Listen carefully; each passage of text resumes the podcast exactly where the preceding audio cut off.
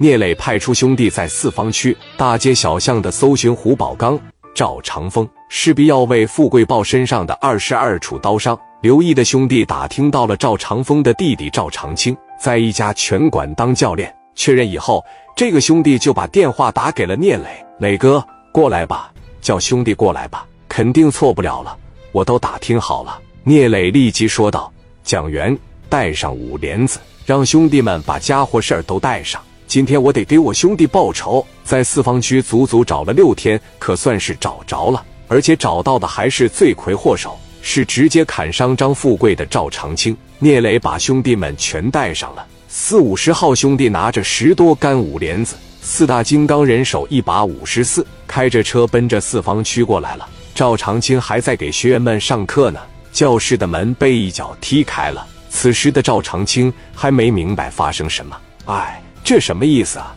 聂磊过来了，有人就把赵长青给认出来了，用手一指：“磊哥，就是他。”兄弟们一听，四五十号人上来就把赵长青围住了。赵长青有点懵逼了，什么意思啊？哥几个，靠，打仗啊？打仗你们够手吗？我明白了，这是过来踢馆来了吧？是这么回事吧？单挑啊，还是群殴啊？要不行。一块上呗！聂磊紧走几步来到赵长青跟前。我兄弟张富贵是被你砍伤的吧？赵长青问道。你是聂磊呀？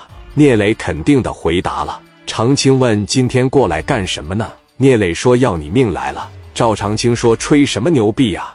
你有证啊？我不是吹牛啊，敢单挑吗？我们是习武之人，你也就是仗着人多欺负我们人少。你们这都是属于伤风败俗。不讲武德，几十人给我围着了，算什么英雄好汉呢？刚一说完这话呀，聂磊说：“兄弟们，他怎么砍的我们兄弟，就怎么砍他。”紧接着一把打开山扔到了史殿林跟前，史殿林把外套一脱，把大开山拎起来，对长青说：“我们俩磕一下子，我能代表了我磊哥，我要打不过你，你以后在这个地方愿意怎么嚣张怎么嚣张。我来到四方区见着你，我喊你一声大哥。”你要是打不过我，你在我兄弟身上砍了二十刀，我得在你身上砍四十刀。赵长青一听，我操，这家伙给你牛逼的，怕你呀？我拿刀都算欺负你，知道吗？史殿林说：“打仗别那么些废话，我让你拿刀，你不拿，那是你自找的，可别怪我欺负你。”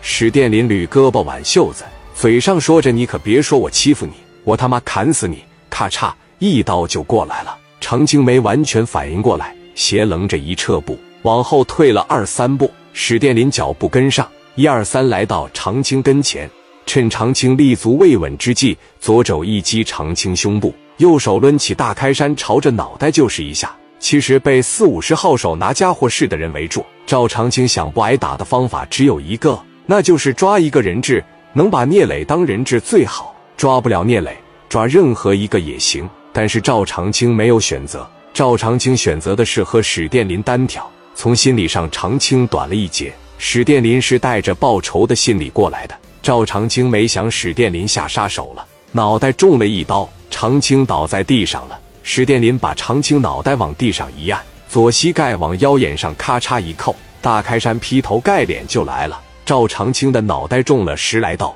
已经彻底失去了还手能力，伴随着每一刀的指示。